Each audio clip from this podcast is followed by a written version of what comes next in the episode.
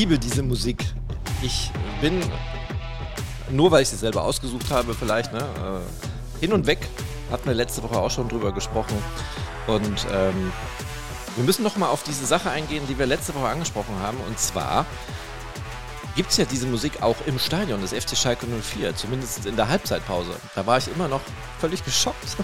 So, nein, lass uns hier nicht ablenken. Wir haben eine neue Woche. Mein Name ist René Preuß, ein neuer Schalke-Podcast heute am Mittwoch. Und ähm, ja, wir haben eine große Überraschung. Ich wollte jetzt erst klein sagen, aber es ist eine sehr große Überraschung und zur großen Freude für mich ähm, gibt es jetzt Unterstützung. Und zwar haben wir einen großen Aufruf gestartet. Wir suchen ähm, Podcastler, die Bock haben, mit uns über Schalke zu quatschen. Und ähm, einer davon, der ist jetzt heute zum ersten Mal da und ich freue mich ähm, über Unterstützung, denn auch mal der René hat mal Urlaub. Auch der René kann mal krank werden. Auch der René hat mal frei. Und der Justin, den würde ich jetzt einfach mal erstmal ein schönes, großes Glück auf und Hallo äh, senden. Und Justin, hi, grüß dich. Stell dich doch mal hi, vor. Hi René. Ja, ich freue mich sehr, dass ich da sein darf. Ähm, ja, ich stelle mich vielleicht mal ganz kurz vor. Ich bin Justin Patchett, 29 Jahre alt und komme aus München, was jetzt mit Sicherheit den einen oder anderen Schalker aufhorchen lässt. Aber kleine Entwarnung, also ich bin in Unterhaching aufgewachsen und auch die Spielvereinigung Unterhaching hat mich dann sozusagen an den Fußball herangeführt. Da habe ich selber gekickt als Jugendlicher bis zur B-Jugend. Da war es mir dann irgendwann zu viel, dreimal die Woche Training. Das war dann mit der Schule nicht mehr ganz so einfach. Aber ähm, als Student habe ich den, den Weg zurückgefunden äh, zur Spielvereinigung Unterhaching. Und zwar habe ich da dann im Fanradio die Spiele, die Heimspiele kommentiert. Das waren über 30, also doch auch schon einiges gesehen, vor allem in der dritten Liga, ein paar Spieler kennengelernt, jetzt mittlerweile auch in der ähm, zweiten Liga unterwegs sind. Ähm, ja, das sehen wir dann später auch bei Wien Wiesbaden, die waren ja ganz lange die eher die Gegner der Spielvereinigung ähm, in der dritten Liga und ähm, ja, dann irgendwann mal bin ich aber auch ähm, in der Münchner Fußballlandschaft ein bisschen weitergerückt, habe eine Recherche gemacht zum TSV 1860 München ähm, mit den Kollegen von der Süddeutschen Zeitung. Da ging es dann, es war ein Podcast, ähm, ging dann darum, warum eigentlich ähm, ja, 60 als Traditionsverein abgestürzt ist. Und ähm, äh, vielleicht mal da ganz kurz vorneweg, die, die Antwort hing da auch mit dem FC Bayern zusammen, mit der Allianz Arena und es gab da sehr viele Verstrickungen ähm, mit äh, zu hohen Mieten, zu äh, also schlechten Manager-Deals und ähm, ich denke, wenn wir jetzt über Traditionsvereine sprechen, die irgendwie mal ja, höherklassig gespielt haben und jetzt gerade nicht mehr so die besten Zeiten durchleben, da sind wir ja schon auch wieder bei den Schalkern. Ja, der zweiten Liga, ne? da sind ja auch, das ist ja auch gespickt mit Traditionsvereinen. Und ich finde immer wieder, auch wenn dieser Abstieg bitter ist und war, aber äh, man gewöhnt sich relativ schnell an die zweite Liga und die macht irgendwie viel mehr Spaß. Also für mein Empfinden macht die mehr Spaß, die zu verfolgen, weil das halt alles, es ist anders. Es ist definitiv anders. Wenn du Bundesliga guckst, dann hast du dann diese großen Vereine, Bayern München, da hast du Borussia Dortmund, da hast du Bayer Leverkusen. Und irgendwie ist das alles so vorhersehbar langweilig. Obwohl. Ja, und ja. Wo, und du hast ja auch mittlerweile ja, du hast so die Situation mittlerweile, dass du in der ersten Liga zum Teil äh, kleinere Stadien hast als in der zweiten Bundesliga, weil halt einfach irgendwie ja, die, die großen Traditionsvereine mehr Publikum anlocken und einfach attraktiver sind für die meisten und die finden sich dann zum Teil eher in der zweiten Liga wieder und ja, es ist sehr skurril, dass sich das einfach so umgedreht hat. Ich gucke gerade hier so ein bisschen ähm, unter Haching, Sie jetzt vierte Liga, ne? Dritte Liga. Dritte Liga? Aufgestiegen, ja. Ach, die sind aufgestiegen. Der, der, Genau, ja. Dann hab, aber äh, erstmal hier, hallo, Herr Wikipedia, Sie haben vergessen, da zu aktualisieren, oder? War das jetzt, habe ich mich verguckt. Ja, ging natürlich jetzt auch. Dritte Liga. Äh, ist natürlich jetzt, ähm, genau, also ähm, vor kurzem, also dritte Liga war ähm, so von 2016 bis 2021, glaube ich, und dann äh, irgendwann der Abstieg in die Regionalliga und dann in der zweiten Regionalligasaison haben sie es dann wieder nach oben gepackt mit Sandro Wagner als Trainer und äh, dann die Relegation gegen, gegen Cottbus gewonnen. Also Ja, es hat mich natürlich auch sehr gefreut. Habe jetzt die Unterhachinger nicht mehr ganz so verfolgt, aber ähm, das letzte Mal im Stadion war ich dann gegen Augsburg äh, im DFB-Pokal, wo es ja dann auch die Überraschung gab, dass sie den Erstligisten da rausgekickelt haben. Also das muss ich schon sagen, ähm, ist schon was Besonderes, wenn man da seinen Jugendverein sieht und das Stadion ist voll und es ist fast wie ein Klassentreffen, weil man sozusagen äh, ja alle äh, Freunde von früher sieht und kommt da zusammen. Ich finde, das, das ist schon macht schon was Besonderes aus, so, so eine, wenn so eine kleiner, so ein kleiner Verein so einen großen Erfolg feiern kann. Was, gibt, hast du Erinnerungen irgendwie, Bilanzen oder Spiele Schalke gegen Unterhaching? Ja, also das Einzige war so ein bisschen vor meiner Zeit. Also ich war selber ja sieben Jahre alt, als mhm. Haching noch in der ersten Liga war. Und ähm, ich glaube, Haching hat dann das äh, letzte Heimspiel im Parkstadion gegen Schalke gespielt, wenn ich mich nicht irre. Ich gucke gerade. Äh, ich, ich, bin ja neugierig. ich bin mir nicht ganz sicher, aber ich glaube, das war eben auch dann das, äh, wo. 2000, 2001, 34. Spieltag. Das genau, 5 ja. zu 3 gegen Unterhaching. Ich erinnere mich ganz, ganz schwach. Mhm, ja, Herr Besant hat getroffen unter anderem. Äh, ja, genau, hast, ja, tatsächlich. Jörg Böhme. Ja, ah, Gerald Asamoah hat auch getroffen. Das war tatsächlich auch die große Unterachinger Zeit irgendwie, also diese ähm, Trikots, die die damals anhatten, das ist so die, die Kindheitserinnerung, die ich an den ja. Verein habe und das hat mir irgendwie auch dieses, ja, ähm, mich so für die Bundesliga begeistert. Also ist, erste Liga, das wird so schnell nicht nochmal passieren, aber war damals schon eine tolle Zeit. Gut, dass man uns nicht sieht. Also wir beide sehen uns, aber ähm, wenn du davon erzählst, dass 2001, das war der 19. Mai übrigens, dass du warst Kind. Ja. ja. Und ich war da schon groß und alt. Naja, zumindest hatte ich da schon eine Freundin. Und ja, habe da ganz andere Interessen zu diesem Zeitpunkt gehabt, außer mich vielleicht jede Woche ins Fußballstadion zu stellen. Muss ich ganz ehrlich sagen, ich ja, komme ja aus einem ganz anderen Sport und äh, bin ja eher so mit vier Rädern unterwegs gewesen. Hm. Ja, das habe ich viele Jahre lang gemacht und äh, da viele Rennen, also im Kartsport war ich unterwegs, viele Rennen am Wochenende sind, da hast du keine Zeit für Fußball. Na, du hast es immer nur rechts und links irgendwann mal so mitbekommen und ähm, aber die intensive Zeit fing tatsächlich erst wieder 2009 an. Da warst du auch kein Kind mehr. Nee, da, da, da hab 2009 habe ich dann selber noch gekickt bei Haching, aber ja, nee. Ja, guck. Ja, na, da habe ich dann tatsächlich angefangen, ähm, über den FC Schalke 04 zu berichten und es hätte mir nichts Besseres passieren können, sag's mal so, wie es ist. Auch wenn die Situation gerade nicht so berauschend ist. Aber ist ja ganz gut, dass du jetzt da bist, weil ähm, wir werden uns ja nicht über Unterhaching unterhalten, aber wir werden natürlich auch interessante Sichtweisen von jemandem bekommen, der sich mit Fußball beschäftigt, der sich mit Schalke beschäftigt, aber halt nicht so nah drin ist, sondern mit der gehörigen Portion Abstand. Und ich glaube, das ist momentan die beste Einschätzung, die man haben kann, weil auf Schalke finde ich gerade wieder ganz viele unterschiedliche Stimmungen vorherrschen. Die einen sagen, lass doch mal die Kirche im Dorf, wir haben vier Spiele. Und die anderen sagen, alles scheiße, mach den Verein neu.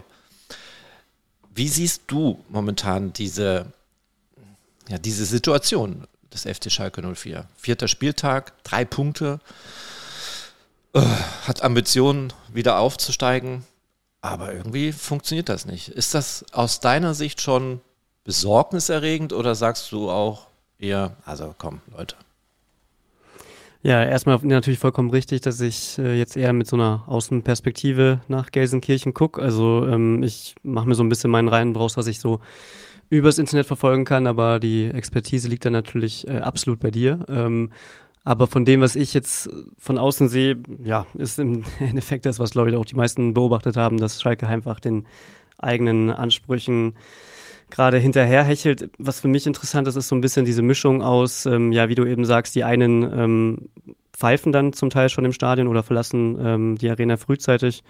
Andere bleiben irgendwie noch ruhig und haben noch Vertrauen. Also es ist klar, es gab dann auch schon die Forderung, ähm, dass es jetzt für Thomas Reis vielleicht nicht mehr lange gehen sollte und so weiter. Aber mein Eindruck ist, das sehen nicht alle so. Und ich persönlich hatte auch das Gefühl, dass das eigentlich ähm, ja, die Saison eine sehr gute werden könnte. Deswegen war ich auch ein bisschen enttäuscht jetzt von diesem Start, so wie wahrscheinlich ähm, jeder, der ähm, Schalke verfolgt. Und ich denke, es gibt insgesamt mehr Fragezeichen und mehr ähm, Überraschungen, als es einem lieb ist. Die könnten gelöst werden, aber ich glaube, im Moment ist das Rätsel halt ein sehr, sehr großes. Aber ist es nicht schon einfach die Lösung? Weil es ist natürlich ähm, zum Start der Saison, da wurden große Reden gesprungen. Da haben alle natürlich gesagt, der FC Schalke 04 ist so ein großer Verein, der geht natürlich sofort zurück in die Bundesliga. Alles andere hätte mich auch überrascht, wenn man da gesagt hätte, naja, wir gucken mal.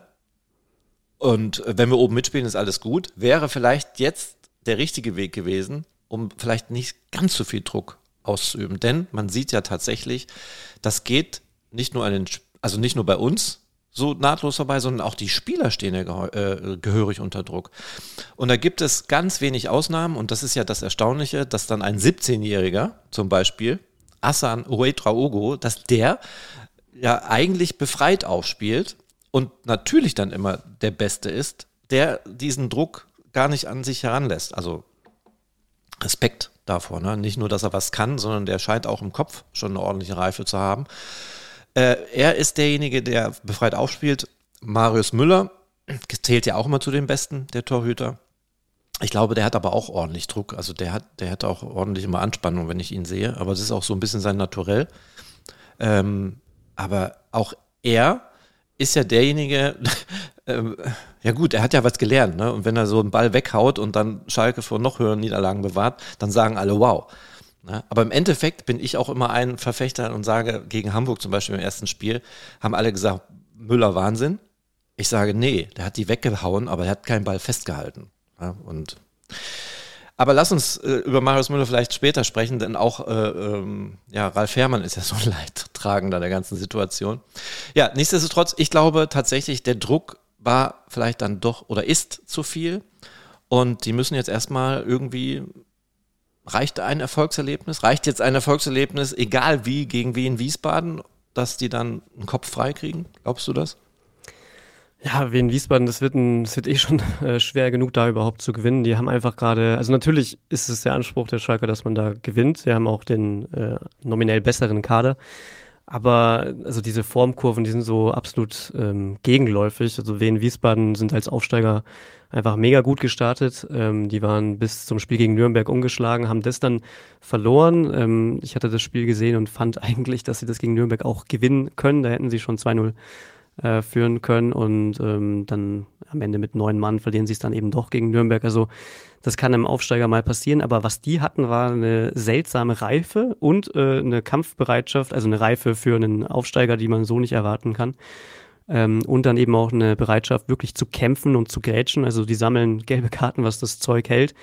Und ich glaube, das ist so ein bisschen das, was viele, was auch Thomas Reis momentan bei Schalke vermisst, ist, dass man sich da nicht so richtig reinhaut in die Zweikämpfe. Also er hat ja schon vor dem Spiel gegen Kiel gesagt, er fordert die Aggressivität, er hofft, dass die Spieler alle top motiviert und aggressiv in die Zweikämpfe gehen. Davon haben wir dann ähm, nichts gesehen gegen Kiel. Also von Aggressivität war wirklich irgendwie nichts zu spüren. Da haben die Spieler total gehemmt gewirkt und ähm, ja, also der Kopf ist definitiv nicht frei gerade.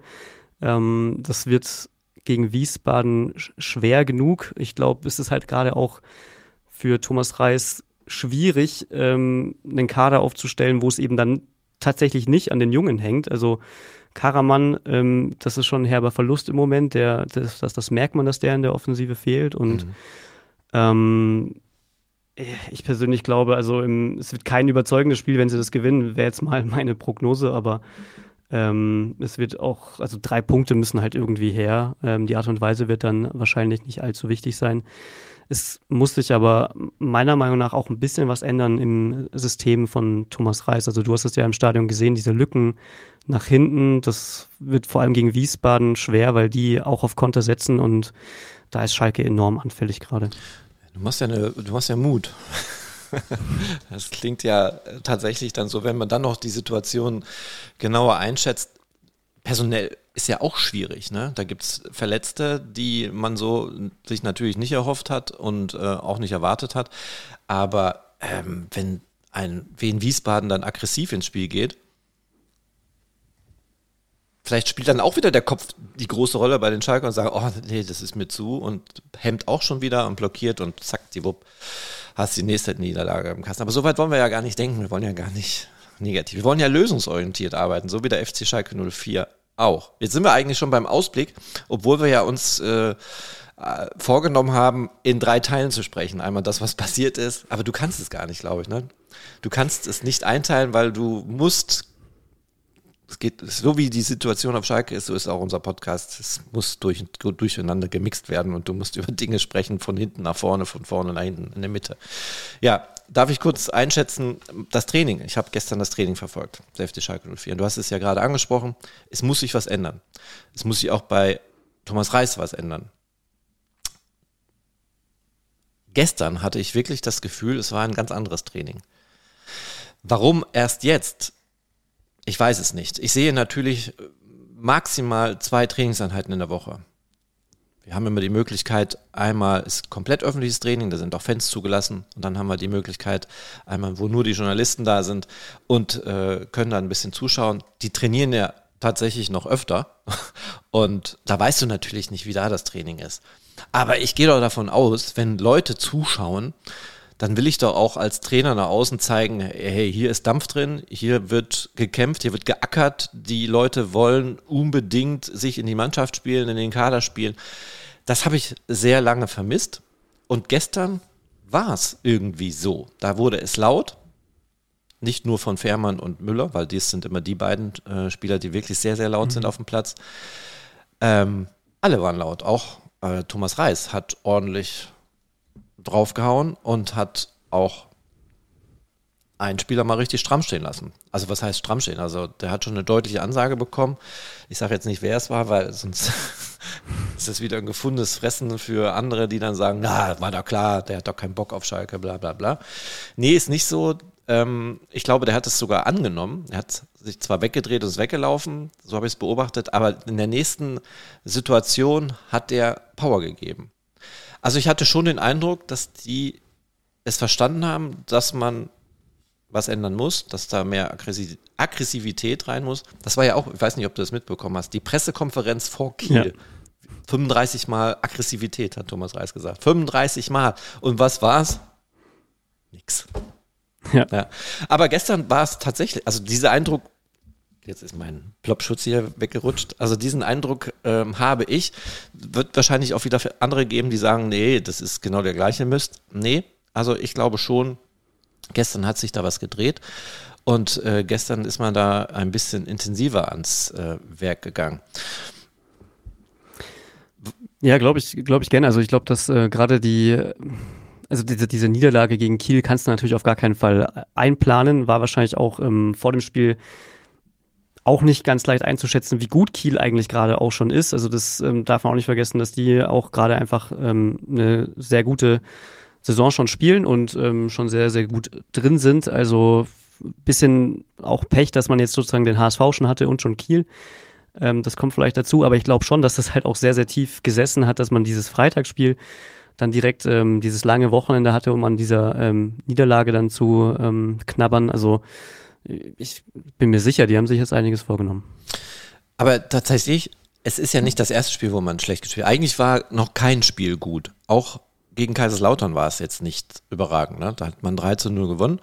Aber naja, also da war, da war viel Luft nach oben. Das haben wir auch immer wieder geschrieben. Und lustigerweise, heute Morgen habe ich mir, habe ich meinen Rechner aufgeräumt und wollte so ein paar äh, Dateien ausmustern und dann habe ich ein Video, ein Vorbericht, wo der FC Schalke 04 in der Vorbereitung gegen den ersten FC Bocholt gespielt hat.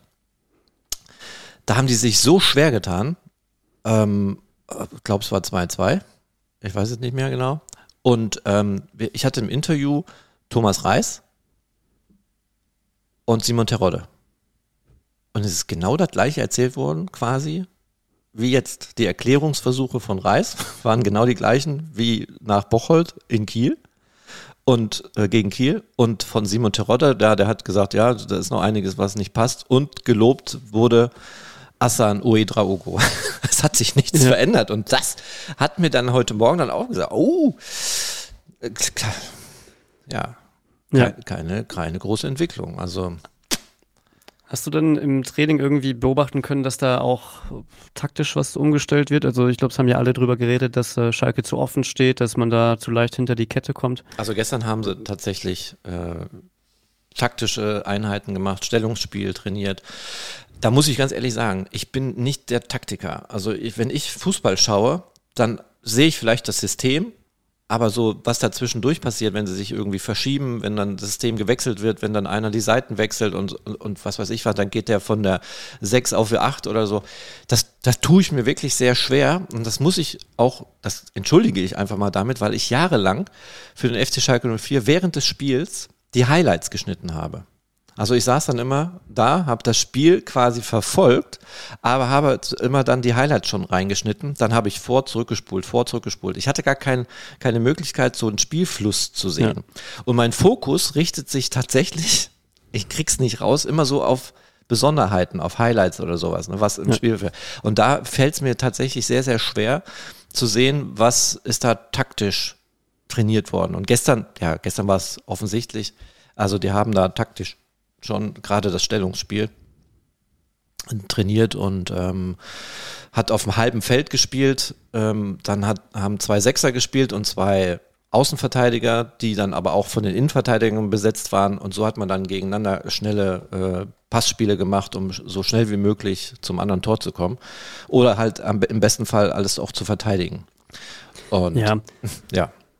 Ja, genau. Also im Training ist, ist ja, kommt es ja sehr, sehr selten vor, dass man noch wirklich ähm, 11 gegen 11 trainieren kann. Da, dafür ist der Kader ja dann äh, im Zweifel auch mal nicht immer schwach. ausgerichtet und macht auch mehr Sinn, andere Dinge zu trainieren. Ähm, aber ich habe mir dann auch gestern nochmal die, die Zeit genommen und das äh, Spiel gegen Kiel in der Sky-Wiederholung angeschaut und nochmal in Ruhe geguckt, was man da so beobachten kann, weil, äh, also weil mich dann irgendwie schon interessiert, okay, womit kann man erklären, dass äh, das Spiel der Schalker nicht aggressiv wirkt, weil ich glaube, den Spielern kann man nicht den Vorwurf machen, dass die motiviert sind. Ich denke da schon, dass sie reingehen. Also wenn man sich zum Beispiel Matriziani anschaut, wie der äh, weggrätscht, also motiviert, das sind die wahrscheinlich alle, aber die Frage ist, kommt man überhaupt in die Situationen, um so einen Ball zu kämpfen? Und was mir da immer wieder aufgefallen ist, und ich glaube, das äh, wurde ja jetzt auch schon ein paar Mal geschrieben, da, dass bei Thomas Reis vieles halt in dieser mannorientierten Deckung funktioniert und häufig eins gegen eins ähm, verteidigt wird. Mhm. Und das hat dann manchmal diese oder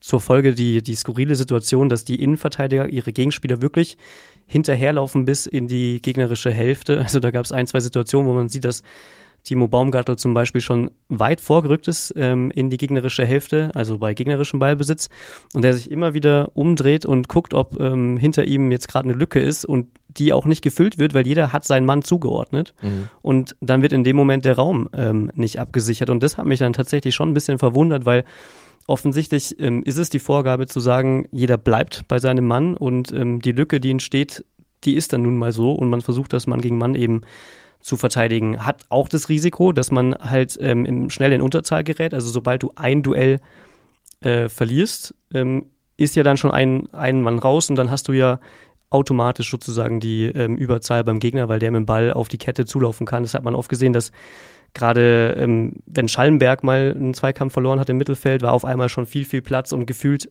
ist es dann immer nur noch die Abwehrkette, die alleine verteidigt und der Rest der Mannschaft steht dann in dem Moment viel zu weit ähm, vorne. Also ich bin wirklich gespannt, ob ähm, Thomas Reis sagt, okay, wir versuchen statt mannorientiert vielleicht doch mal raumorientiert zu verteidigen, dass man auch mal sieht, okay, man sichert da jetzt mehr ab. Und ähm, weil Kiel war nach vorne nicht kreativ, aber was gereicht hat, waren einfach diese ähm, langen Bälle immer wieder auf die ähm, Innenverteidiger, die in die Kopfballduelle gegangen sind. Also ich bin mir gerade nicht mehr sicher, ob das bei dem bei der Situation war, bei der dann Schallenberg, glaube ich, die rote Karte bekommen hat. Ähm, da kam erst ein langer Ball auf ähm, Kaminski, der den wegköpft. Dann kommt mhm. der hohe Ball wieder zurück an den Mittelkreis, wo dann ähm, Baumgartel zurückköpft. Und dann sind sie beide irgendwie schon aus der Kette rausgerückt. Und alles, was sie machen müssen, ist quasi hinter die Kette spielen. Und dann ist Schallenberg alleine. Also dann ist äh, Matriziani oder Aujan nicht, nicht eingerückt. Und ähm, dann hat man diese, diese Notbremse äh, zur Folge, was halt auch schmerzhaft war, weil Schallenberg ehrlich gesagt für mich super Ansätze hat im Spielaufbau. Ähm, der wird dann schon jetzt äh, fehlen, natürlich gegen Wiesbaden, vor allem weil auch von Latza vielleicht ein bisschen zu wenig gekommen ist, äh, was das angeht auf der 6. Also das sind so für mich die, die Punkte, äh, wo ich eigentlich erwarte, dass es äh, auf Dauer umgestellt wird. Also nicht mehr dieses mannorientierte und so hohe Verteidigen vor allem. Das wird passieren. Da bin ich ganz sicher. Ähm, darüber hat man definitiv gesprochen. Ich weiß nicht, inwieweit du mitbekommen hast, dass die am Samstag sich getroffen haben. zu einem Training und zu einer Aussprache und da hat es, so was man hört, wohl ordentlich gerumst. Und das war natürlich dann für viele wieder ein Punkt, wo wir sagen, jetzt knallt es auf Schalke, alle sind gegen den Trainer, die Mannschaft baut sich gegen den auf. Es ist, glaube ich, völliger Schwachsinn. Ähm, ich kann mir natürlich vorstellen, dass viele frustriert sind. Ich kann mir auch vorstellen, dass da Spieler laut geworden sind, gerade so äh, Terodde und Ralf Fährmann, ne, die natürlich eine gewisse Macht haben in der Kabine auch, dass sie Dinge klar ansprechen und dass sie sicherlich auch sagen, hey Trainer, vielleicht ist das doch die falsche Entscheidung gewesen, wie du es selber jetzt gerade gesagt hast, Mann gegen Mann zu verteidigen und nicht mal ein bisschen äh, in die Raumdeckung zu gehen. Das wird natürlich alles passiert sein und es wäre ja auch schlimm, wenn nicht. Also stell dir mal vor, es wird nichts angesprochen, dann bleibt es definitiv so. Und dann hatten wir ähm, auch, also ich will es überhaupt nicht überbewerten. Das wurde natürlich schon ein bisschen aufgepusht, auch in der Fanszene, ne? Äh, es brodelt und bla bla bla, alle gegen den Trainer. Dem, glaube ich, ist nicht so. Es gibt Sicherheit ein, zwei Spieler, die mit dem Trainer momentan nicht so gut zurechtkommen, aber ich glaube, das gibt es in fast jedem Verein. Und es wird sich auch, ich klopfe mal hier auf Holz, sicherlich wieder beruhigen, weil du musst natürlich jetzt irgendwie, irgendwie die Kurve kriegen. Und auch Gerald Asamoah, der immer vorm Training zu uns kommt und uns so eine kleine Einschätzung gibt und vielleicht auch mal so ein bisschen die Tür aufmacht und sagt, hier, das und das könnt ihr euch selber zusammenreimen. Ne? Also hat gesagt, dass äh, es auf jeden Fall was geben wird, was man vielleicht nicht so unbedingt kennt von äh, Thomas Reis. Also bin ich sehr gespannt, gerade auf das Spiel gegen äh, Wien Wiesbaden. Und ähm, ja, da, da habe ich so zwei Befürchtungen. Was ist, wenn es funktioniert? Egal wie, du holst drei Punkte, dann ist erstmal die Euphorie wieder sofort da. Da, da wette ich für, da ist Schalke gleich schon wieder deutscher Meister. Aber dann ist diese Länderspielpause, diese aber geschickt und zum Glück auch überbrücken mit einem Testspiel gegen Ulm. Übrigens. In mhm. Ulm. Das ist, ist das ja. weit weg von dir? Ähm, ist zwei Stunden. Ach doch? Mit, mit, dem Zug. Also es ist jetzt nicht, nicht ums Eck, aber. Ja, siehst du mal, geografisch bin ich auch voll nieder. ähm, also ich hoffe, dass sie das dann irgendwie halten können.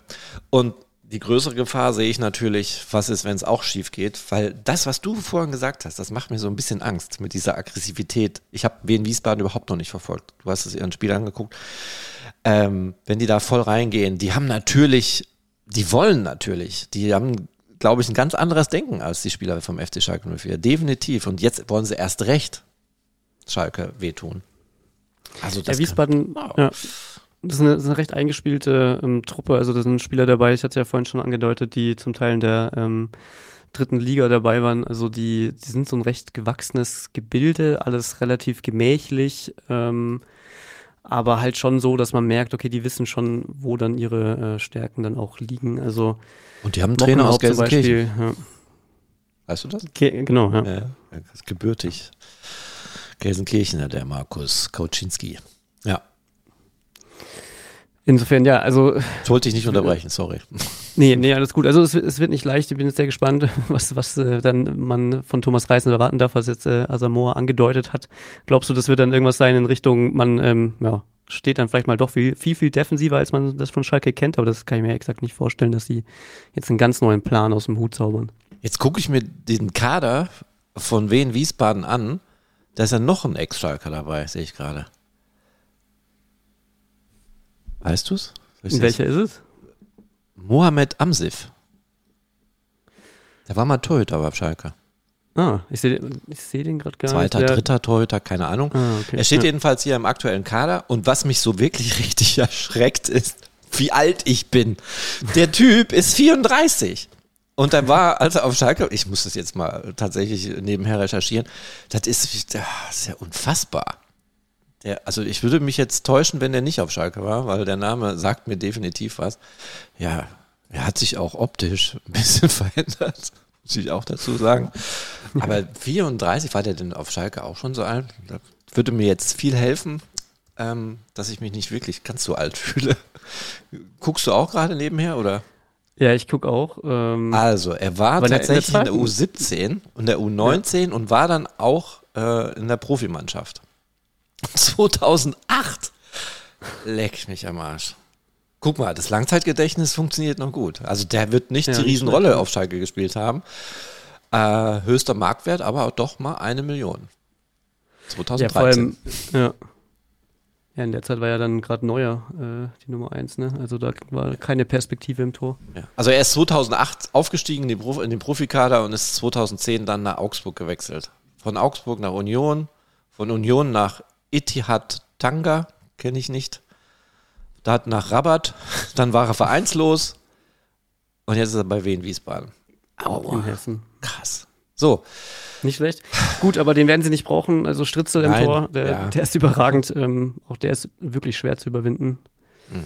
Vor allem, was mich bei dem wirklich ähm, überrascht hat, also der ist wahnsinnig schnell unten für einen Torhüter. Ist natürlich immer schwer, diese ganz flachen Bälle irgendwie rauszufischen, aber wie schnell der da der abtauchen kann, ist schon bemerkenswert. Also es wird, es wird schon wirklich schwer, die zu schlagen. Also Ja, vielleicht. Hör auf, vielleicht Angst zu verbreiten. ja, du hast aber recht. Absolut. am, am Ende, vielleicht wird es auch ein Schützenfest und ähm, dann äh, werde ich Lügen gestraft, aber also jetzt gerade kann ich es mir noch nicht allzu gut vorstellen. Meinst du, Simon Terodde wird dann erstmal zu alter Form aufstreben und dann ein Tor nach anderen machen, weil er will ja die Torjägerkanonen. Nee, will er nicht, hat er nicht gesagt, aber es erwarten tatsächlich viele, ne? Was ich mir Ja. nicht vorstellen kann, dass das funktioniert, aber warum denn auch nicht? So, äh, also ich gucke mir jetzt nicht weiter den Kader an, nicht, dass ich noch einen entdecke, den ich schon ganz früher kenne und der jetzt schon 45 ist und im Trainerstand.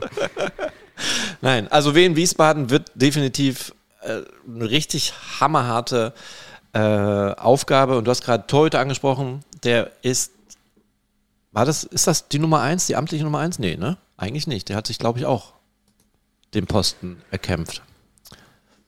Ich, Ja, also wenn man von der Trikotnummer meine schon, ausgeht, ja. ja. es gab es dann aber, Aber, wahrscheinlich auch einen Wechsel. So, dann ist das ein gutes Thema, jetzt mal einen geschickten Übergang nochmal zu den Torhütern bei, bei FC Schalke 04 zu bekommen. Denn ich habe da wieder was gelesen und ähm, ich sag, wie es ist. Meine Kollegen kenne ich ja ein paar, die bei der Bild-Zeitung arbeiten. Die sind natürlich immer sehr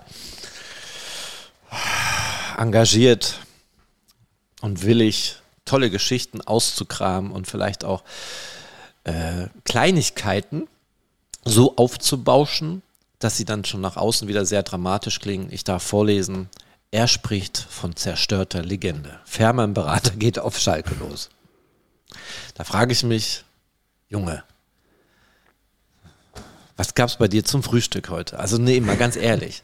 Das ist doch logisch, dass ein Berater sich natürlich hinter seinen Schützling stellt und vielleicht mal sagt, ach, das ist alles scheiße gelaufen für einen Ralle. Ja? Ausgerechnet da verletzt er sich.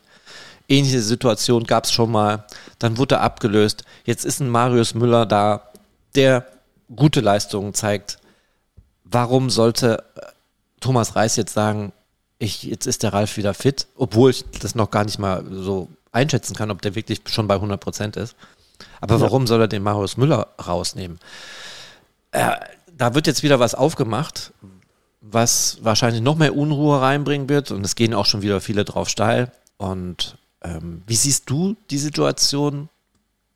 Marius Müller, Ralf Fährmann, klar er wieder fit, klar ist er eine Institution auf Schalke, klar ist er der, das Sprachrohr auch, glaube ich, in der Kabine. Aber sollte man aufgrund dessen jetzt einen Marius Müller wieder aus dem Tor nehmen?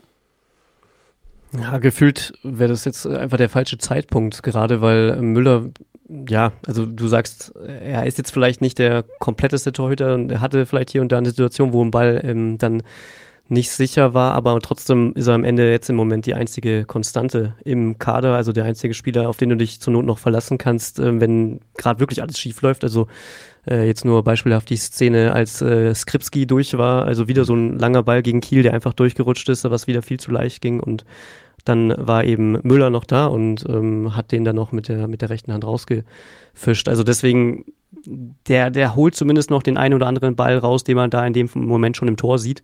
Und sowas kann der Mannschaft dann schon auch äh, wahnsinnig helfen. Und, und das sieht auch Thomas Reis. Also der, der weiß, dass das gerade einfach nur Sicherheit bringt. Und jetzt noch die Unruhe auf der ähm, Torhüter-Position, auch wenn es Ralf Fährmann ist. Ich glaube, er will sich das einfach noch ein bisschen aufbewahren, bis die Mannschaft wieder ein bisschen mehr in den Rhythmus kommt ähm, und bis Fährmann vielleicht noch ein bisschen mehr, ähm, ja, wirklich bei 100 Prozent ist. Es ist ja gerade wirklich schwer einzuschätzen, äh, wie weit er ist. Und ähm, dass dann Fährmann natürlich auch mit seiner Erfahrung und auch als Kapitän der Mannschaft wieder helfen kann, ist, glaube ich, keine Frage.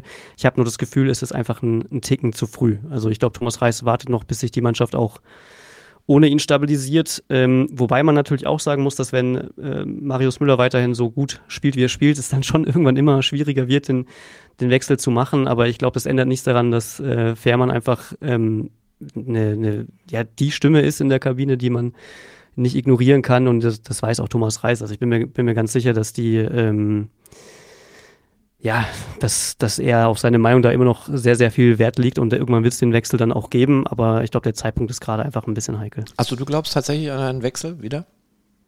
Ich kann es mir schon vorstellen, dass er nochmal einfach diese, um nochmal so ein bisschen dieses, ähm, ja, äh, so eine äh, Schalker Identität da nochmal hinten drin zu haben, was die Mannschaft nochmal ein bisschen mehr sichert von hinten raus. Mhm. Aber so vom Zeitpunkt her ist es, glaube ich, einfach jetzt gerade noch nicht vertretbar. Und gleichzeitig, ja, ich sehe schon auch, dass es dann für Marius Müller wiederum ein bisschen bitter wäre, für den es ja wirklich gerade super läuft. Aber also, ich sehe jetzt äh, Fährmann nicht weg aus Schalke. Das kann ich mir gerade nicht vorstellen. Ja, weg auf gar keinen Fall. Ähm, es gehört ja aber auch zum Profi im Leistungssport definitiv immer dazu. Das ist nun mal ein Mannschaftssport. Und wenn du dann nicht im Tor stehst, bist du trotzdem wichtig. Ne? Im Training, ja, in der Vorbereitung, in der Kabine. Also das, äh, ich glaube, das würde ich auch den Ralf gar nicht vorwerfen. Ähm, weiß aber auch, dass die Situation sicherlich für Ralf wirklich sehr bescheiden ist und dass ein da vielleicht auch mal der Kragen platzt und vielleicht auch mal was ausgeworfen wird, was man vielleicht hätte gar nicht sagen wollen. Ähm, ich gehe mal auch davon aus, dass am Samstag da der Ralle mit beteiligt war an diesen Wortgefechten. Aber ich finde es ja gut. Ne? Also es muss ja irgendwann mal auch Luft und Dampf abgelassen werden. Aber einen Wechsel sehe ich momentan tatsächlich auch nicht. Äh, zumal wir gestern Marius Müller im Interview hatten und ähm, natürlich lässt er nicht reinblicken, was da passiert ist. Aber er hat, äh, naja, weißt du, wenn du vor einem Spieler stehst und du fragst den Spieler nach der Niederlage gegen Braunschweig, ja, woran hat es gelegen? Was muss man beim nächsten Mal anders machen? Und dann erklärt der, ja, müssen mehr aggressiv werden, ne, in die Zweikämpfe gehen und bla bla blups. Dann verlierst du gegen Braunschweig, äh, gegen Kiel. Dann fragst du, was musst du machen? Ja, die, die, was sollen die dir erzählen? Die können doch nicht sagen, ah, wir machen das und das so jetzt. Ne? Das ist klar. Und ich glaube dem tatsächlich, und das hat er mir gestern irgendwie auch so vermittelt, so blöd es jetzt klingt, aber die wissen selber nicht genau, woran das liegt. Das ist halt Fußball, so hat er es immer gesagt. Und die haben jetzt wortwörtlich gesagt, die gottverdammte Pflicht, diese Situation zu verändern. Aber mit welchen Mitteln, das mag, mochte er auch nicht genau beschreiben zu können. Also die sind da, glaube ich, auch gefühlt so ein bisschen ratlos oder dürfen halt nicht auf taktische Dinge eingehen, weil sie dann wieder den Trainer angreifbar machen. Oder ja. generell? Ja, mit, sich, mit, Sicherheit, ja. Also ich glaube, das ist äh, das Letzte, was sie wollen. Ähm, also ich bin mir auch sicher, dass äh, grundsätzlich auch die Spielidee von Thomas Reis genau die richtige ist, weil er eben auch jemand ist, der eben offensiven und äh, ja in der Regel aggressiven Fußball äh, spielen will, wo man auch viel, viel früher stört. Es war halt jetzt einfach gegen Kiel leider so, dass es sehr, sehr leicht ausgehoben ähm, werden konnte, dieses System, aber ähm, also ich glaube, die Idee ist ja eigentlich schon, dass man da schon auch, oder man ist grundsätzlich, glaube ich, auch von der Idee überzeugt und ich glaube, an der feilen sie auch gerade und ähm, ich glaube, das macht schon Sinn, dass man da jetzt nicht anfängt, äh, die Taktik zu kritisieren, weil das ist ja normalerweise auch immer ein Zeichen dafür, dass es äh, zwischen Trainer und Mannschaft auseinandergeht, wenn's, äh, wenn Spieler sich über die Taktik äußern. Das ist bisher nicht der Fall. Also ich glaube, ähm, ja, also das, das macht auch Sinn, dass da leider für uns dann eher diese Plattitüden rauskommen, wo man dann auch denkt, okay, die wirken jetzt alle ratlos, aber ähm, intern werden sie das dann schon angesprochen haben. Trotz alledem, die Situation ist gefährlich, weil, wenn man sich erinnert, ähm, warum ist Thomas Reis in Bochum gescheitert? Ich glaube, es lag auch an der Kabine. Da gab es dann halt auch Dinge, die da vorgefallen sind, wo es einfach dann nicht mehr gepasst hat ähm, ja, das ist tatsächlich vielleicht abzuwarten, wie sich die Sache entwickelt. Ansonsten würde ich auch sagen, ist Thomas Reis ein Trainer oder sagen wir mal so, Schalke hat endlich mal wieder einen Trainer, der Emotionen zurückgebracht hat. Also man darf nicht vergessen, wie er die Mannschaft angepackt hat. Man darf nicht vergessen, dass er eine Mannschaft übernommen hat in der Bundesliga mit sechs Punkten. Ich hoffe, es ist richtig. Ich weiß es nicht mehr, ob sechs oder dann doch schon neun waren. Nein, ich glaube, es waren sechs. Und ähm, hat die bis zum Schluss da gehalten, dass man immer noch Hoffnung hätte haben können, dass Schalke vielleicht es doch schafft, in der Bundesliga zu bleiben. Leider hat es jetzt nicht ganz geklappt, aber das ist, die Gefahr sehe ich nicht, dass der jetzt ein Umdenken hat, dass er ein bisschen festgefahren war in sein System und seiner Einstellung zum Spiel, klar, aber wenn das jetzt auch Änderungen findet und wenn sich das am Samstag auch dann zeigt, dass was verändert wurde, ist halt immer noch die Gefahr da, dass irgendwelche ähm, Unruhen aufkommen können, die der Kabine nicht gut tun. Dann bleibt eigentlich den Herrn Knebel auch nichts anderes übrig, als dann zu sagen, scheiße. Aber er darf aus meiner Sicht auch keinen weiteren Trainer aussuchen, weil ich glaube, wenn Reis jetzt auch scheitert, dann muss auch Peter Knebel sich eingestehen, aber jetzt mal, also wenn jetzt wirklich das gegen Wiesbaden nicht klappen sollte, glaubst du, das ist schon, also dann ist natürlich diese tückische Länderspielpause ja. immer so ein Ding, das ist ja. äh, viel Zeit für Vereine, was zu ändern. Glaubst du, ja. das wäre dann der Zeitpunkt? Ich glaube nicht, dass, ich glaube, es wird was passieren. Also ich weiß nicht was, aber ähm, ich, nein, ich will es mir gar nicht ausmalen. Ich möchte es mir gar nicht ausmalen, aber wenn die jetzt richtig auf den Sack kriegen und jetzt wieder angekündigt haben, wir ändern was, wir wollen das und machen das und dann ist die Gefahr sehr, sehr groß, dass dann was passiert. Und das wäre, ich weiß nicht, also es wäre, glaube mhm. ich, ich weiß es nicht. Ich, ich, dafür bin ich wahrscheinlich viel zu wenig Fußballfachmann, was der richtige Weg wäre. Es liegt doch nicht immer am Trainer. Das ist doch ein Fakt. Du kannst aber auch nicht die Spieler rausschmeißen. Du hast ja eh jetzt das Transferfenster schließt äh, Ende der Woche. Ja. Nein, lass uns das gar nicht ausmalen. Lass uns das nicht ausmalen. Aber ja, ich, ich glaube, es ist wirklich noch ein bisschen zu früh. Also ja. ich glaube, ähm, also wie du auch sagst, die haben sich einiges vorgenommen, haben jetzt auch was verändert im, im Training. Also ich glaube schon, dass man da jetzt auch eine Veränderung äh, sehen wird gegen Wiesbaden. Ähm, für den neuen, Thomas Kallas, ist es dann noch zu früh, oder? Der wird noch nicht im Kader sein, oder weißt du, was da der Stand ist? Ja, also der ist ja vereinslos gewesen. Ne? Der hat ja äh, quasi nicht sich vorbereiten können, kein Training. Der trainiert mit, Teile, macht er mit in der Mannschaft, äh, geht aber dann immer wieder raus, äh, macht Laufeinheiten. Äh, der Plan bei Thomas Callas ist so, dass der zwar mit trainiert mit der Mannschaft, wie ich es gerade gesagt habe, und ähm, aber noch keine Rolle spielen wird gegen Wiesbaden. Spielminuten aber bekommt beim Testspiel am kommenden Freitag mhm. in Ulm. Dort spielen sie. Und ähm, dann wird man mal sehen, wie weit er ist. Äh, inwieweit er helfen kann, was er fußballerisch kann, das mag ich überhaupt nicht beurteilen, weil tatsächlich ich äh, nichts von ihm gesehen habe. Ich habe gesehen, dass er viele Tore geschossen hat als Innenverteidiger. Ja, ich habe mal vorhin versucht, man kann ja eigentlich oft, wenn irgendwelche äh, Spieler zu einem neuen Verein wechseln, irgendwo findet man ja so auf YouTube Highlight-Videos ja, die besten ja, Szenen des Spiels. Ja. Äh, war jetzt bei äh, Thomas Kallas nicht der Fall. Da hat man nicht, nicht sehr viel entdeckt. Es gab eine ein spektakuläres Foul, wo, wo er äh, aus, ausrutscht davor und dann, glaube ich, fast schon, also war keine Notbremse, aber knapp davor noch den, den durchlaufenden Schwimmer mit der Hand festgehalten hat am Fuß.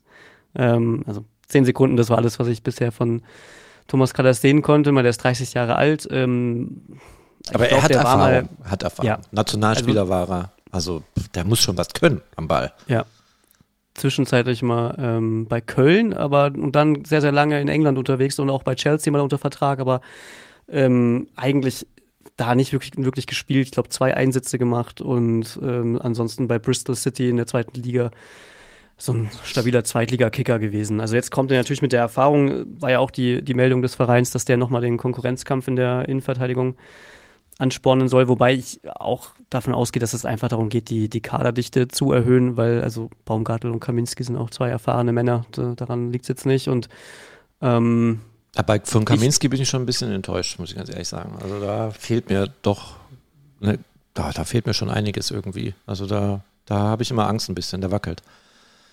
Ja, also ich war auch ein bisschen überrascht tatsächlich bei äh, Baumgartel, was den Spielaufbau ähm, anging. Da hätte ich auch gehofft, dass es, ähm, also da der fiel ein bisschen schwer, viele, viele Bälle, die ihm irgendwie versprungen sind.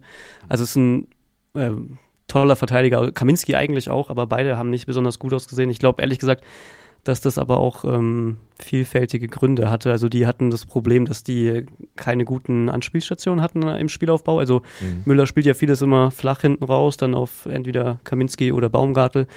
Und das hatte halt Kiel auch sehr geschickt gemacht, weil die hatten den Schallenberg zugestellt, die hatten Latzer auf der 6 zugestellt.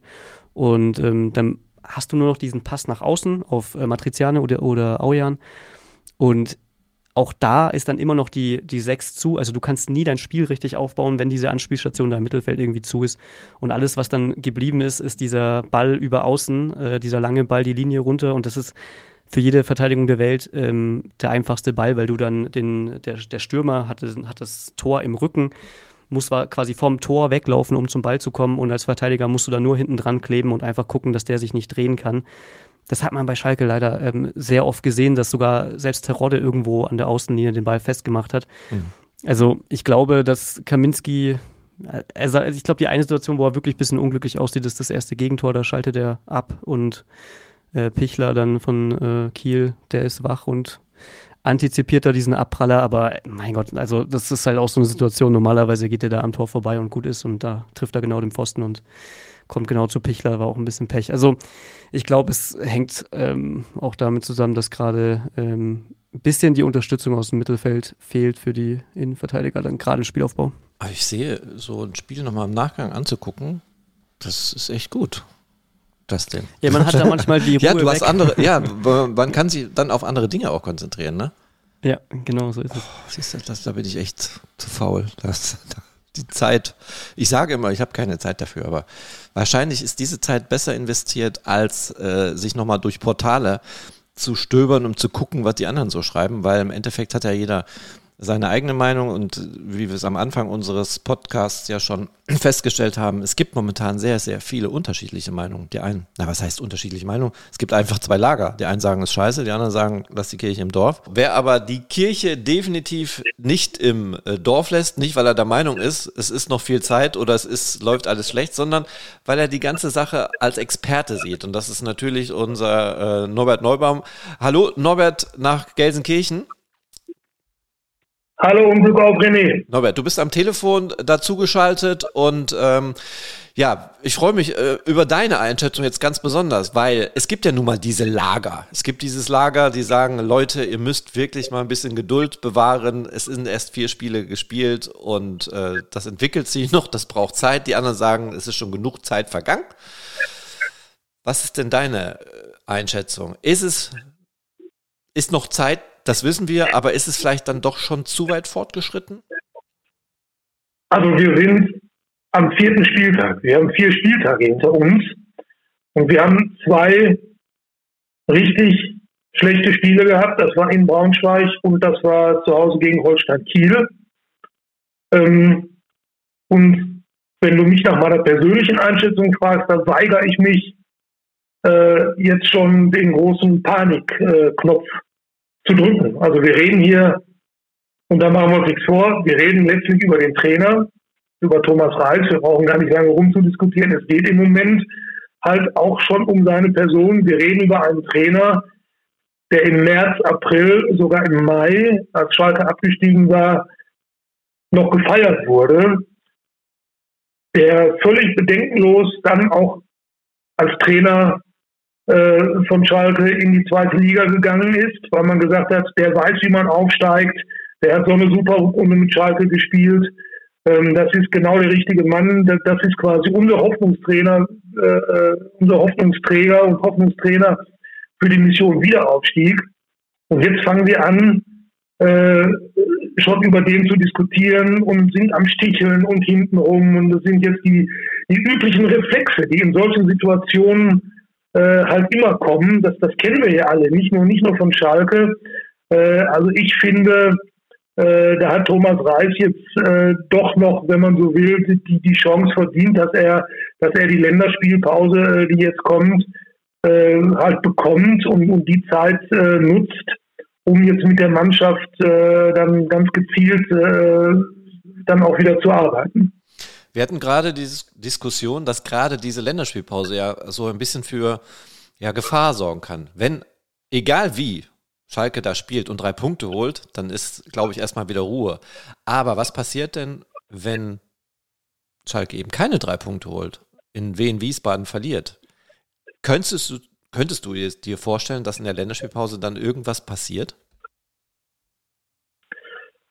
Also ich sage ganz ehrlich, ich kann es zumindest im Moment nicht ausschließen. Ich würde zwar für, für völlig verrückt halten, weil das natürlich auch äh, gegen alles sprechen würde, für das ja Peter Knebel und auch der Aufsichtsrat ja mal angetreten sind. Die sind ja mal angetreten unter der großen Überschrift, wir brauchen endlich wieder Kontinuität, wir wollen Kontinuität. Diese, diese vielen Wechsel auf, auf äh, Führungsebene, ähm, die haben dem Verein langfristig im Grunde eigentlich nur geschadet. So, und wenn du jetzt beim, beim ersten stärkeren Gegenwind, den Thomas Reis bekommt, äh, wenn du da jetzt schon reagierst, also das wäre schon, das wäre schon, das wäre schon ein dickes Ding, aber ich kann es nicht ausschließen, weil wir haben, wir haben äh, von André Echelmann die klare Ansage gehört, ähm, was man jetzt erwartet. Äh, Peter Knebel hat sich ja öffentlich äh, noch nicht geäußert.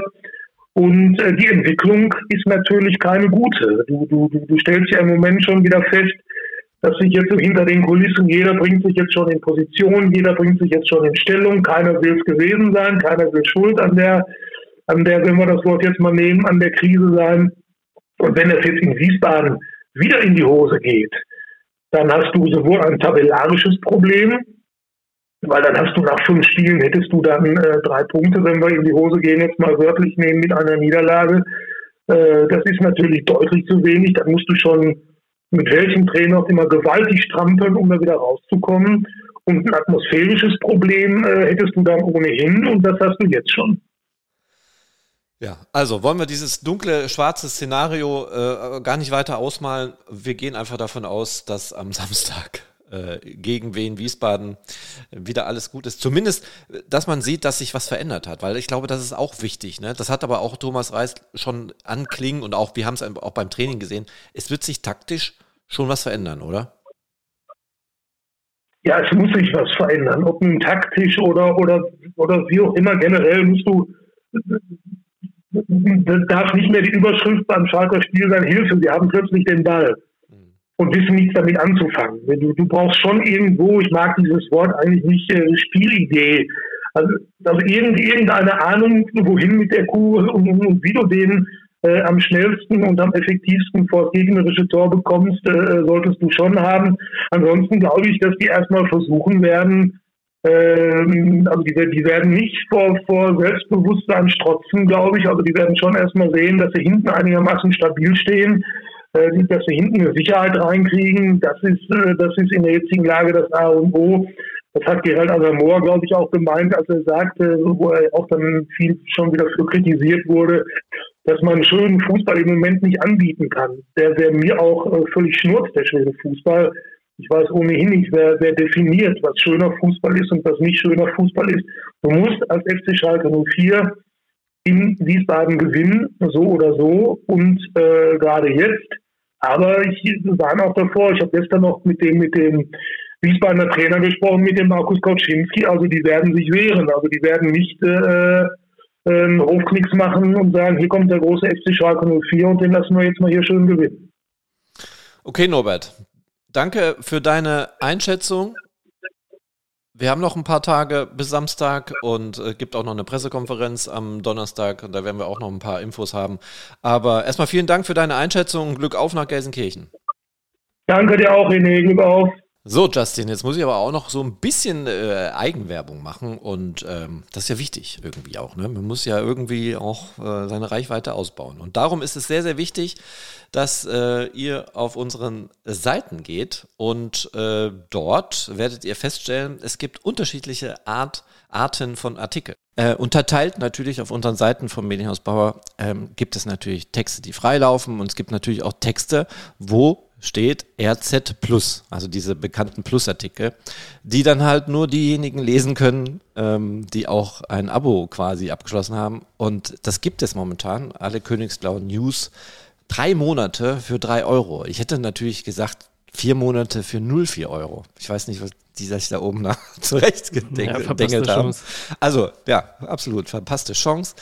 Ähm, aber nichtsdestotrotz, wenn ihr auch die Plusartikel lesen wollt, die natürlich mit viel mehr Hintergrund sind und ähm, eigenen Einschätzungen, eigenen Kommentaren, die, die, die haben natürlich nochmal einen ganz anderen Wert als das, was als Free da rausgehauen wird. Ähm, aber gerne ein Abo abschließen und ähm, ja, damit unterstützt ihr uns ja natürlich auch ein bisschen. Und äh, wenn ihr Gefallen an dem Podcast habt, Wie macht man da Werbung, Justin? Wie macht man Werbung für einen Podcast? Der muss sich eigentlich selber entwickeln, ne? Ja, das stimmt. Und ähm, ja, es gibt eigentlich immer nur diese Floskeln, ne, die man raushauen kann. Dann äh, kann man auf Apple Podcasts äh, bewerten und Sterne, fünf Sterne dalassen. Das ist, glaube ich, einer der gängigen Empfehlungen. Und Freunden empfehlen. Das hört man ja auch oft. Ja, empfehlt mal allen euren schwarz-gelben Freunden mal den Schalke-Podcast zu hören.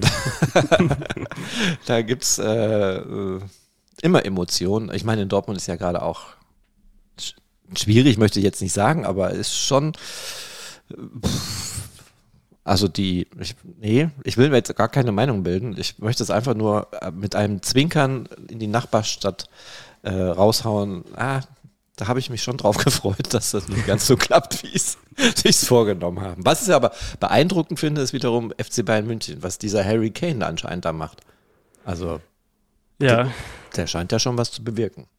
Nee, das ist dann schon echt überraschend, dass ähm, das einfach so läuft, man den hinstellt und der schießt direkt seine Tore. Also ich wundere mich, dass er nicht auf Schalke Ja, gekommen Hut ab. Verstehe ich nicht. Das ist Heute vor zehn Jahren übrigens, kann ich auch erzählen, hat äh, der, mein Kollege Norbert Neubaum, äh, der Kollege Frank Lesinski, über den wir gerade gesprochen haben, einen tollen Artikel rausgehauen. Und zwar heute vor zehn Jahren gab es einen Paukenschlag auf Schalke. Da hießen die Neuzugänge nicht Müller, Seguin oder Tempelmann. Nein, da hießen sie Prinz, also Kevin Prinz Boateng. Und den haben wir geholt vom FC Mailand. Das war 2013, heute am 30. August. Und wie viel hat Schalke investiert? Äh, 20 Millionen Euro. Ach, die haben damit 20 Millionen Euro zusätzlich eingenommen, wegen dem Einzug in die Gruppenphase Champions League und haben dann nochmal zugeschlagen. Zuvor ist Dennis Aogo von Hamburg SV ausgeliehen worden, ja. Ja, das war noch ein Name. Mhm. Kevin. Hünteler kam der eine Saison davor oder danach? Oder in der gleichen? Frag mich doch nicht so was. Muss ich jetzt googeln. Äh. Äh, ich kann mich noch ganz gut, ganz genau erinnern, als Hünteler vorgestellt wurde. Aber ich kann dir jetzt nicht genau sagen, das Jahr. Was, was Hünteler mal gemacht hat für mich im Trainingslager in Österreich, fand ich sehr gut. Ähm, meine Tochter, als die ihre ersten selbstgenähten Schläppchen bekommen hat. Also meine Frau war immer ein Fan davon, so selbstgenähte Schläppchen zu machen, weil die halt äh, genau passen und Kinder sollen ja nicht in irgendwelche Schuhe da reingedrängt werden. Äh, 2017. 2017 ist er gegangen. Also 2010. Ja, passt. Meine Tochter ist 2010 geboren. Mhm. Und äh, da waren wir im Trainingslager und meine Tochter wollte diese Schuhe nicht anziehen. Die waren erstens schweineteuer. sahen wirklich scheiße aus, muss ich zugeben, aber so ein kleines Kind hat ja doch nicht da irgendwie, ne? Und, aber es war jetzt nicht 2010, es war, da war die Nelly Marie, jetzt habe ich den Namen sogar gesagt, äh, ich glaube zwei Jahre alt. Und dann habe ich dem, ich hatte ein Interview mit äh, Hünteler und habe ihm dann gezeigt, dass meine Frau halt diese Schläppchen hat und meine Tochter diese Schuhe nicht anziehen will. Und da hat er mit mir ein kurzes Video aufgenommen. Auch für die Nachwelt dann mal später. Und ähm, ja, daran kann ich mich noch ganz, ganz, ganz gut erinnern. Also, äh, 2010, das heißt, Kevin Prince Boateng ist deutlich später gekommen. Nee, also ich komme auch nur auf Hünteler, weil ähm, vor kurzem hat, äh, ich glaube auf YouTube habe ich nochmal alle seine Champions League Tore gesehen, die er gemacht hat. Mhm. Es war ja nur ein einziges für Ajax dabei und der, der Rest war für Schalke und das, das ist schon, jedes einzelne ist einfach eine Augenweide. Also so ein Volley, ich glaube, äh, gibt es sehr, sehr wenige, die so, so ein Volley drauf haben, so eine Bogenlampe abfeuern können. War schon stimmt. einzigartig. Ich habe mich auch sehr gefreut, als er nochmal zurückgekommen ist. Ähm, da hat man sich natürlich auch viel, viel mehr versprochen und wollte unbedingt diesen Abstieg verhindern. Oh, das war auch voll die Wahnsinnsnummer. Da wäre da alles nochmal zurückgekommen ist. Kolasinac, Hünteler. Und leider hat es nichts gebracht. Naja, egal. Diese Zeiten wollen wir eh hinter uns lassen. Wir sind ja jetzt äh, hier und jetzt und in der Gegenwart und bereiten uns vor. Jetzt haben wir 56 Minuten Podcast gemacht. Wir hatten übrigens immer so die Wunschvorstellung, unser Schalke-Podcast am Mittwoch 45 Minuten bis 60 Minuten. Und wenn es richtig dramatisch wird, auch mal 90. Nein, aber was ist äh, deine Einschätzung? Wie lange sollte ein guter Fußball-Podcast gehen? Ja, also ich denke, der darf einfach nicht zu kurz sein. Man braucht schon ein bisschen den Raum, um in die Tiefe gehen zu können. Mhm. Ähm, aber ich Was, was ist kurz für dich? Ja, also ich glaube, unter 30 wäre dann kurz. Ähm, irgendwo zwischen 40 und 60 Minuten finde ich eine, eine gute Länge. Ähm, irgendwann muss man auf, auch aufpassen, dass es dann nicht zu lang wird, natürlich. Aber Ja. äh, ich denke, Hauptsache, man hat einfach das Gefühl, wir haben wirklich die wichtigsten Sachen abgegrast und ähm, ich habe zumindest jetzt nichts mehr auf dem Zettel stehen. Das ist gut. Dann kann ich noch ein bisschen erklären, dass wir jetzt heute tatsächlich schon die 88. Podcast-Folge haben. So haben wir es auf jeden Fall. Äh, wir haben angefangen mit äh, vorm Spiel und das waren halt, da war halt die Länge von 10 bis 15 Minuten. Und das wurde halt einem Podcast nicht gerecht. Und er hat sich natürlich auch nicht entwickelt. Der war, hatte eine Stammhörerschaft, aber das war es dann auch. Und ähm, jetzt haben wir heute zum dritten Mal erst einen Podcast, in, wie, wie wir es jetzt in dieser Form machen, vor allen Dingen auch qualitativ vom Ton her deutlich besser. Wir haben vorher alles über Zoom gemacht und dann hatten wir keine richtigen Mikrofone. Dann haben wir das entweder ohne Mikro gemacht, weil beim Kollegen Frank das Mikro nicht funktionierte oder der Kopfhörer nicht funktionierte. Also es war qualitativ, äh, audioqualitativ richtig schlecht. Und jetzt die dritte Folge, die wir jetzt äh, heute quasi produzieren, die zwei Folgen zuvor, schon ganz anders wird das wahrgenommen. Deutlich das Vierfache gesteigert, das den ja, also wir sind auf einem guten Weg schlecht, ja. und äh, gerne auch weiter empfehlen diesen Podcast und ja, den gibt es überall, wo es Podcasts gibt, zu hören. Also du hast ja. gerade nur Apple gesagt, ne? Ja, ich glaube, weil dieses Bewertungssystem bei Apple da irgendwie eine Rolle spielt. Ähm, man kann ja nicht auf jeder äh, Podcast-App äh, bewerten, aber ja, ich glaube, da, da ist es zumindest halt ein guter Ort, um zu gucken, äh, wie bewerten andere den Podcast. Aber ja, auch, auch das ist natürlich ein beliebter Satz überall, wo es Podcasts gibt. Und das ist auch das Schöne am Podcast, dass man die da hören kann, wo man sie äh, hören möchte und nicht nur bei Spotify oder sonst wo. Ja, da höre ich's. Aber ich mach, ist hörst auch okay. Du, hörst du deinen eigenen Podcast auch nochmal, wenn du fertig bist? Hörst du das ja nochmal an? Außer wenn du jetzt selber die Produktion machst, also Postproduktion. Aber wenn er fertig ist und dann quasi auf allen Portalen verfügbar, gehst du da nochmal rein und hörst? Ähm, es kommt ein bisschen drauf an. Also ich glaube, manchmal ist es schon gut vom nochmal kurz durchzuhören, also quasi einfach durchzuklicken und zu gucken, hat alles funktioniert, ist alles da, wo es sein soll. Ähm, das ist, ich habe da immer so eine Panik, dass irgendwas reingerutscht ist, was man nicht geplant hatte und mhm. irgendwie zehn Minuten Stille ist und irgendein Fehler passiert ist. Deswegen zumindest durchklicken, ganz durchhören, ja, kommt immer ein bisschen drauf an. Also ich mach's. Du guckst die Fußballspiele nochmal und ich höre den Podcast nochmal. Und das mache ich immer auf dem Weg nach Gelsenkirchen. Dann habe ich das im Auto, Sehr dann höre ich dann, äh, wahrscheinlich dann auch gesplittet, weil jetzt ist er ja deutlich länger. Und dann höre ich mir die ganze äh, Sache nochmal an und sage dann, boah, nee, nächstes Mal machst, laberst du nicht so eine Scheiße. Und es ändert sich leider nichts. Immer wieder ertappe ich mich dabei und sage, warum erzählst du sowas? Warum wusstest du nicht, wann Klaas-Jan Hünteler äh, auf Schalke gekommen ist? Also diese Jahreszahl war jetzt tatsächlich weg. Ich wusste nur, dass es schon ein bisschen Abstand zu Boateng war. Aber Justin, hat mir sehr, sehr viel Spaß gemacht. Du hattest ja gerade schon eine Einschätzung. Du hast nichts mehr auf dem Zettel. Wie äh, hast du unseren, Podca unseren ersten Podcast gesehen?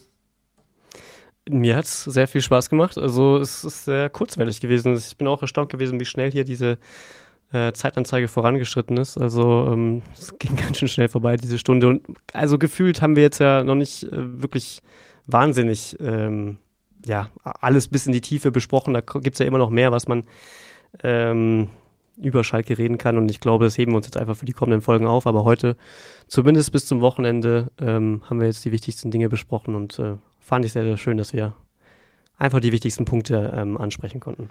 Du willst mehr Tiefe, höre ich heraus. Auf Dauer. Jetzt für heute ein guter Start, aber ah, man kann sich natürlich noch steigern. Ja, das finde ich äh, sehr interessant. Also ähm, darauf kommt ja, glaube ich, auch an. Ne? beim Podcast in die Tiefe zu gehen und nicht dieses Oberflächliche, was du eh jeden Tag irgendwo liest und hörst. Ähm, aber dafür muss ich mir erst Spiele angucken. ja, ich will jetzt aber auch nicht, ich bin jetzt hier aber auch nicht der große Taktikexperte. Also das sind auch nur einfach persönliche Meinungen und ich glaube, das, was du hast, einfach so nah dran zu sein im Verein, das habe ich halt nicht. Also jetzt hier aus Ja, da ergänzen wir uns doch perfekt. Also ich ja. denke schon, dass das ähm, ein erfolgsversprechendes ähm, miteinander werden kann. Und ich bin da ganz fest davon überzeugt. Und äh, irgendwann auch mal ich nicht da bin, dann machst du das. Mit dem Norbert, mit dem Frank, mit was weiß ich was. Gibt ja immer äh, viele nette Gesprächspartner. Natürlich werden wir auch das auch schon mal zur Vorausschau. Ähm, wir werden auch äh, Gäste mal irgendwann haben. Ne? Entschuldigung, wenn ich mir jetzt räuspern muss, aber da sind einige Kandidaten, äh, die auch da Lust drauf haben, sich auch mal in unregelmäßigen Abständen mit uns zusammenzusetzen und dann einfach auch über diesen großartigen Verein zu sprechen, wo man immer Themen findet, die man, ja, wo man in die Tiefe gehen kann, Justin. wo man aber auch einfach mal oberflächlich nochmal die ganze Sache äh, bearbeitet und ausgräbt und vielleicht ein bisschen Meinung da reinbringt. Also Schalke ist spannend und jeden Tag überraschen die mich neu und das ist nicht gelogen. es ist wirklich so. Und es fängt bei der kleinsten Kleinigkeit an, wenn du wirklich frei nimmst und sagst, heute ist mal ein freier Tag. Nein, da kommt um 20 Uhr eine Pressemitteilung vom FC Schalke 04 rein. Und da musst du ran. Das hilft nichts. Das ist, aber das ist ja auch das Schöne. Es, gibt immer was zu besprechen. Ja, ja, aber irgendwann ist auch mal Irgendwann brauchen wir auch mal Pause. so, dann beschließen wir das Ganze. Justin, ähm, ich spiele jetzt so wieder langsam meine Musik ein. Ich habe gar nichts mehr dazu gesagt. Aber so, solange die noch so ganz unterschwellig läuft, ich hatte es letzte Woche schon gesagt, es gibt einen Werbespot, der auf, momentan auf Schalke gespielt wird. Der nutzt genau diese Musik. Und ich saß in der Arena und hörte das das erste Mal und denke, was? Die machen Werbung für unseren Podcast. Wahnsinn. Ah, das wäre geil gewesen. Nein, tun sie nicht. Aber ich gehe davon aus, dass die uns gehört haben und sagen, wow, die Musik ist toll. Die ja, holen wir uns auch. Ja, ja. Na, vielleicht haben sie die gleiche Datenbank genommen. Wer die haben definitiv die gleiche Datenbank, weil ich glaube, das gibt es tatsächlich nur auf. Da machen wir jetzt keine Werbung für. Dustin, vielen lieben Dank und ähm, Danke ja, dir. wir hören uns und wir beide werden uns auch selber bestimmt dann auch sehen. Vielen Dank, hat Spaß gemacht. Danke dir.